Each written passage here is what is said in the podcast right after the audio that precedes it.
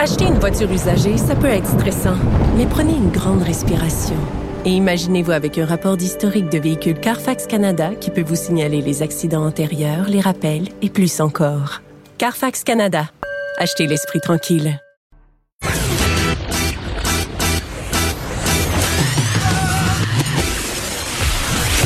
Pour elle, il n'y a jamais de mauvaise question. De 13 à 15. Les effronter. Avec Geneviève Peterson.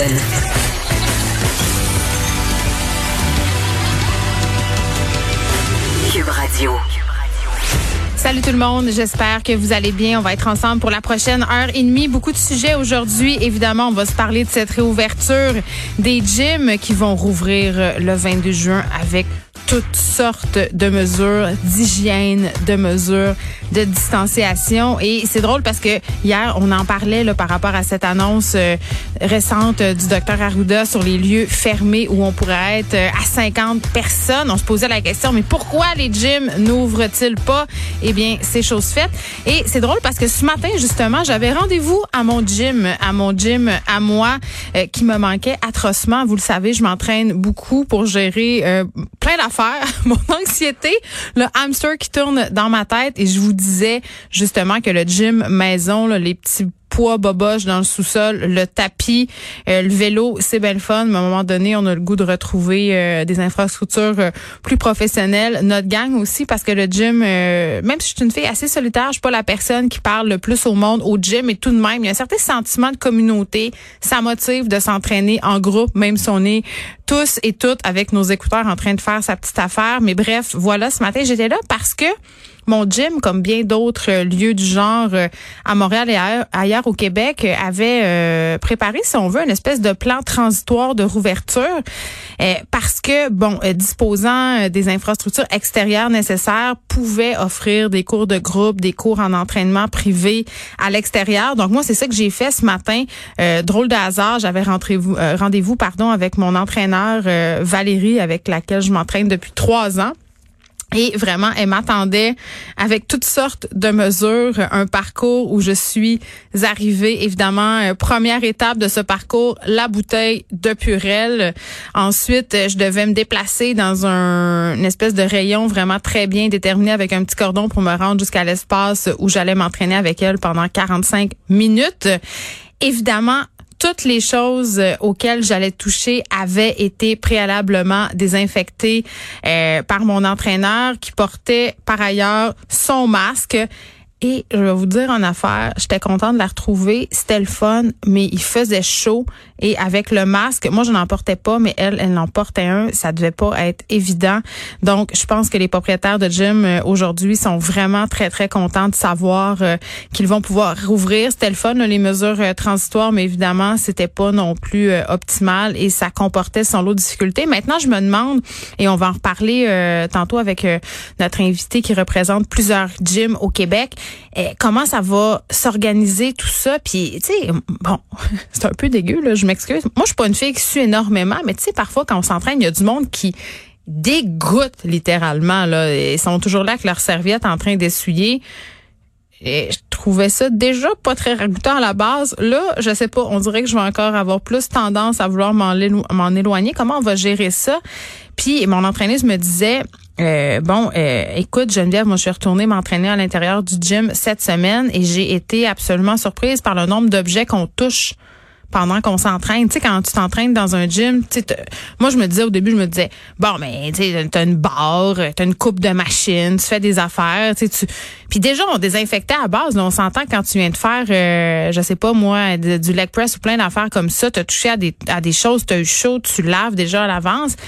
Mais euh, tu sais, les élastiques, remettre les choses en place, les poignées de porte, les vestiaires, ça, ça va être toutes des questions là, auxquelles on va répondre tantôt. Là, Isabelle Charret qui a fait des annonces sur les mesures. Est-ce que les vestiaires seront accessibles? Parce que moi, quand je suis allée m'entraîner ce matin, impossible d'aller au vestiaire, impossible d'aller aux toilettes à l'intérieur, impossible non plus d'aller chercher une bouteille d'eau.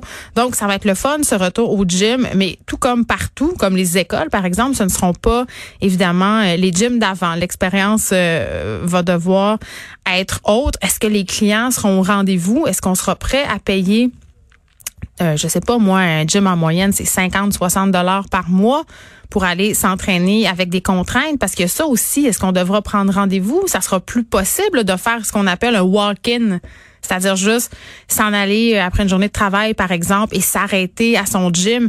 Tout devrait être planifié. Et je sais pas si vous êtes comme moi. Moi, la planification, j'aime pas bien ben ça. Ça m'angoisse, OK?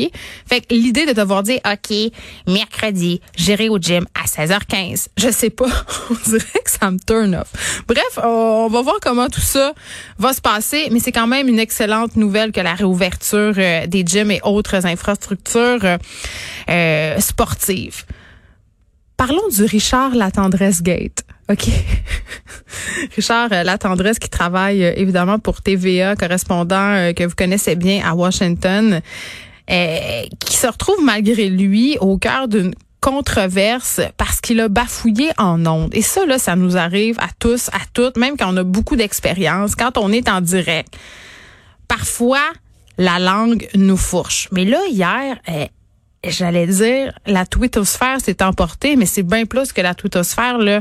Toutes les sphères sur les médias sociaux ont pogné de quoi parce que certaines personnes croyaient avoir entendu Richard la tendresse dire, et là je m'excuse, je dois dire le mot, et c'est épouvantable, le N-word. Donc, il aurait, les gens pensaient qu'il l'avait dit en ondes, live à TV à Sophie Thibault, là, pendant son reportage télévisé, nègre.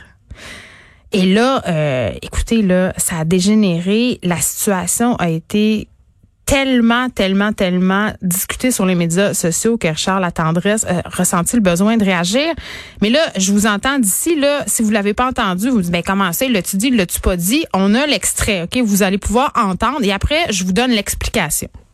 C'est un autre cas tragique, un aide noir qui, bon, il y, a une ambiguïté là, malgré tout. C'est un autre cas tragique, un aide noir qui, bon, il y, a une ambiguïté là. Bon, évidemment, euh, Richard Latendresse commentait le cas de George Floyd et euh, vous entendez là, il dit pas nègre, il dit Inde, Inde, parce que l'explication de Richard, parce qu'il a apporté évidemment des précision parce qu'on l'accuse littéralement d'avoir dit des mots qu'il n'a jamais dit. Euh, il allait dire individu. Il s'est repris pour dire le mot noir parce qu'il voulait être plus précis dans sa description de la victime. Donc, euh, de George Floyd. Et pour moi, c'est assez évident quand on écoute l'extrait que ce n'est pas le N-word qui l'a dit. On peut le réentendre. C'est un autre cas tragique, un aide noir qui, bon, il y, a une ambiguïté là, malgré tout. C'est un autre cas tragique, un aide noir qui, bon, et moi, ça me fait capoter. Cette histoire-là a pris des proportions absolument gigantesques. Euh, bon, euh, Monsieur Latendresse, qui est un journaliste quand même respecté, qui a des années de métier, c'est impossible, impossible euh, qu'il ait dit ce mot-là en ondes, premièrement. Euh, et, bon, là, on, on l'a entendu, mais pour ceux qui ont vu l'extrait, euh, c'est bien évident, son visage est impossible. admettons que la langue te fourche et que tu fais un lapsus absolument effroyable et que tu dis ce mot-là, ça paraît dans ta face que tu viens de te planter. Là. On s'entend impossible. Et en plus, bon, Simon Jaudoin, que vous connaissez bien, ancien directeur du Voir, dénonçait cette situation-là sur, sur sa page Facebook. Et réalisateur de TVA qui est venu euh, commenter en dessous et il a dit, eh, écoutez, je suis bien placé pour en parler, là, ce segment-là, il était préenregistré. Donc, pensez-vous vraiment qu'on aurait passé un segment préenregistré où euh, M. Latendresse aurait commis une telle erreur? S'il avait commis une telle erreur, il aurait repris sa converse et on aurait euh, évidemment passé la phrase de façon acceptable. Donc, vraiment, moi, ça me jetait à terre de voir tout ça, de voir à quel point des gens, des militants ont repris cette affaire et qui a fait boule de neige. Je voyais beaucoup de personnes partager euh, et insulter Richard La Tendresse.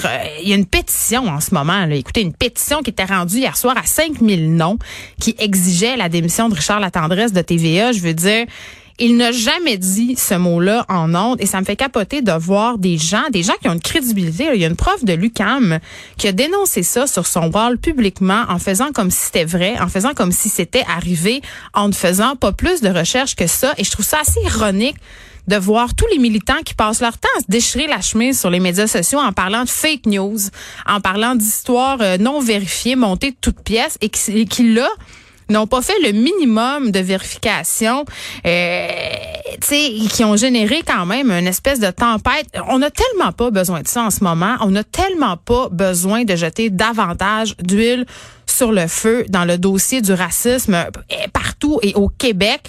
Et les gens euh, qui ont fait ça, je pense entre autres à cette prof de l'UCAM là, de ce par ses fonctions, de sa place qu'elle occupe aussi dans les médias, elle mériterait quand même un petit blâme à mon sens. Il me semble que quand on dénonce à longueur de journée euh, les faussetés supposées que disent différents médias, les coins ronds qu'on supposément prendrait la base, ce serait de vérifier cette information-là. Ça m'a vraiment, vraiment, vraiment hier jeté à terre. Ça me fait sortir de mes gonds. Évidemment, Richard Latendresse n'a jamais dit ça. Et quand on écoute l'extrait, c'est très, très évident. Là, on va aller dans nos souvenirs. Dans nos souvenirs lointains. OK? Pour ceux qui sont un peu plus vieux. Je sais pas si vous vous souvenez de DJ Daniel Desnoyers. OK? Vous rappelez-vous de lui? Il faisait euh, des compilations. C'était un DJ assez populaire euh, dans les années 2000. Et là, euh, bon, pourquoi je vous parle de lui, là, pourquoi je leur sors des boulamites, c'est qu'il a fait un post sur Facebook assez problématique et qui démontre, à mon sens, très, très bien que la culture du viol est toujours bien présente dans notre société, qu'il y a même du monde qui trouve ça drôle. Alors, je vous dis qu'est-ce qu'il a fait. Je vous parle de son post. Monsieur Desnoyers, notre grand champion international, a fait une petite blague. En fait, son post Facebook était le suivant. Une petite blague aujourd'hui, question de vous faire sourire.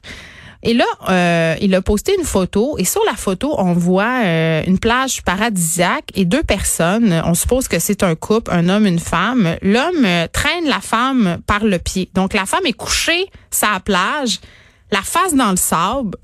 Puis le gars la tire par le pied, la traîne, la traîne de force. Et là, le commentaire de Monsieur Desnoyers, c'est après un souper de 150 pièces et des roses à 60 pièces, elle m'a dit qu'elle avait mal à la tête. Donc, ce que ça sous-entend, c'est qu'après avoir payé un souper à une fille, des fleurs, ben, ça veut pas baiser, ça veut pas que tu ramènes chez eux, ben, c'est correct de la forcer, tu t'as payé. T'as payé, donc tu peux prendre ton dû, tu peux te servir. Si c'est ça, c'est pas de la culture du viol, je me demande bien ce que c'est. Bref, euh, pas bravo, Monsieur Daniel euh, Desnoyers. T'aurais dû rester où t'étais, c'est-à-dire euh, dans le temple des has dans les boulamites. et parlant de non-consentement et de culture du viol, il y a une histoire qui a attiré mon attention. en fait, c'est un, un jeune homme, Anthony Toupin, qui a été, euh, c'est un ancien journaliste. Il a été reconnu coupable d'agression sexuelle. Les faits, en fait, qui lui sont reprochés, ça s'est passé il y a quelques années, alors que M. Toupin étudiait en ATM euh, au Cégep de Jonquière, donc étudiait pour devenir journaliste. Euh, il aurait eu des relations non consensuelles avec bon, une jeune femme à l'époque. Il avait été déclaré coupable en septembre 2019. Cette femme-là, c'était une amie. Et Anthony Toupin a porté ce verdict-là en appel, euh, puisque lui, ce qu'il dit, c'est que la jeune femme, elle était consentante. D'ailleurs, le procès au complet reposait sur la notion de, de consentement et le juge Jean Hudon, qui a rendu, selon moi, une décision euh, fort malheureuse, n'a pas cru euh, la version de l'accusé au moment des faits. Donc, euh, bon, le reconnu coupable d'agression sexuelle. En fait, c'est pas le travail de Monsieur Don dont, que je veux dénoncer aujourd'hui, c'est ce qui suit. Euh, puis ce qu'on lui reprochait, en fait, Anthony Toupin à l'époque, c'est qu'il avait profité de la vulnérabilité de cette jeune femme-là parce qu'elle était intoxiquée, elle avait consommé des substances et il lui aurait, en fait, lui a, parce qu'il a été reconnu coupable, inséré un doigt dans le vagin au terme d'une soirée justement euh, bien bien arrosée qui soulignait, son vœu, le début de la session au cégep de Jonquière. Et là, la couronne demandait une peine de 90 jours de prison pour cet ancien journaliste. Euh, et lui euh, défendait, en fait, il voulait l'absolution conditionnelle à la réalisation de 240 heures de travaux communautaires. Et là, dans son jugement, et ça, c'est ça qui me fait capoter. Euh, on a convenu que cette personne-là, ce journalisme, ce journaliste-là, qui est un ancien journaliste sportif, n'avait pas le profil d'un criminel. Il n'avait pas de déviance sexuelle et qu'il avait un risque très faible de récidive. Et là, on conclut que la médiation, la médiation du dossier, parce que le dossier avait été largement médiatisé à l'époque, ce qui avait d'ailleurs fait perdre sa job à ce gars-là, euh, ben, ça avait eu un effet dissuasif sur l'accusé. Et d'ailleurs, Anthony Toupin a témoigné et il a dit que à cause de cette affaire-là, pour Petit Chat, son rêve de journaliste avait été anéanti. Il avait perdu ses jobs, euh, il avait dû retourner à l'école, il avait mis de côté justement sa carrière de journaliste. Puis là, il a dit, écoutez, là, si j'ai un casier judiciaire, ça va avoir des effets négatifs sur ma future carrière. Et le juge Hudon a retenu ça. Et il a dit, son jeune âge et son fort potentiel de devenir un pour la société sont deux facteurs que le, qu'il a retenu pour expliquer sa décision. Donc, 240 heures de travaux communautaires euh, qu'Anthony Toupin devra faire sur une période de 12 mois. Évidemment, il aura des conditions pendant deux ans. Interdiction de communiquer avec la victime, garder la paix, avoir une bonne conduite. Hein? Parce que dans le fond, Anthony Toupin, c'est une bonne personne. Fait qu'il faudrait pas trop qu'il soit inquiété. Hein? Il faudrait pas trop que ça nuise à sa vie d'avoir agressé sexuellement une jeune femme. Et ça nous rappelle, euh, je sais pas si vous vous souvenez la sentence de l'Américain Brock Turner.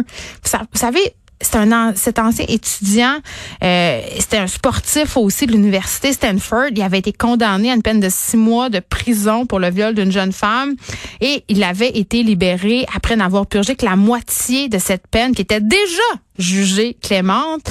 Et le procès avait commencé à 2015. On avait évoqué un peu la même affaire. Le jeune homme avait un grand futur devant lui. C'était un modèle pour les jeunes. Donc moi, si je comprends bien, si je suis là, hein, si on est un jeune homme brillant, on n'est pas euh, déviant, on n'enferme pas de personnes dans son sous-sol, on les attache pas, on n'est pas un déviant sexuel. Si on a un avenir qu'on va devenir un contribuable profitable pour la société, ben c'est moins grave. C'est moins grave de rentrer son doigt dans le vagin des madames qui veulent pas. C'est moins grave de violer des madames. On mérite une deuxième chance. Et ce qui me jette à terre dans le cas d'Anthony Toupin, c'est qu'il avait même pas l'air de reconnaître qu'il avait mal agi. Il a remis en doute la version de la victime en parlant de consentement. Je veux dire, quand une fille est saoule morte, tu sais, quand, quand une fille est saoule, là, est c'est peut-être pas une bonne idée d'avoir des relations sexuelles avec elle. Même si elle dit oui, parce qu'elle n'est pas en état de consentir, j'ai envie de dire, ça, peut attendre. Ça peut attendre. On peut avoir une relation sexuelle tantôt ou demain. Et vraiment, la notion de consentement, elle est excessivement euh, importante et vraiment, elle est au cœur aussi de plusieurs histoires d'agression sexuelle. Et beaucoup de victimes, et c'est ce que je trouve déplorable, hésitent à porter plainte car justement, ben, elles étaient saoules. Euh, elles ont l'impression qu'elles n'ont pas assez dit non. Parce qu'il y a des circonstances aussi euh, au niveau des agressions sexuelles. Mettons que tu as passé la soirée dans un bar avec un gars, que tu décides de le suivre chez lui, puis que là, ben rendu là, ça te tente pas. Ça te tente pas de coucher avec. Puis là, il te force un peu la main. Envoie donc, dit oui, on est déjà rendu. Et euh, plusieurs filles puis des femmes croient qu'elles ont, parce qu'elles ont suivi le gars, ou peut-être aussi parce qu'elles se sont fait payer des affaires. En tout cas, si je me fie au poste de Daniel Desnoyers, c'est ça. Euh, elles ont quelque chose à se reprocher. Elles doivent quelque chose. C'est comme si faut crier non, là, vraiment fort, là, dire non, non, non, non, non, puis se débattre, puis donner des coups de poing. Sinon, le consentement, ça vaut rien. et ton non veut rien dire. Je veux dire, si clairement tu es avec une fille puis que c'est évident que ça ne tente pas, gère-toi. Passe-toi un welly, comme on dit, là puis mets-la dans un taxi. Ça va t'éviter de te retrouver devant un juge des années plus tard puis te plaindre que, oh mon Dieu, cette affaire-là a gâché ta carrière. Pense un peu avec ta tête, pas avec ton bas du corps.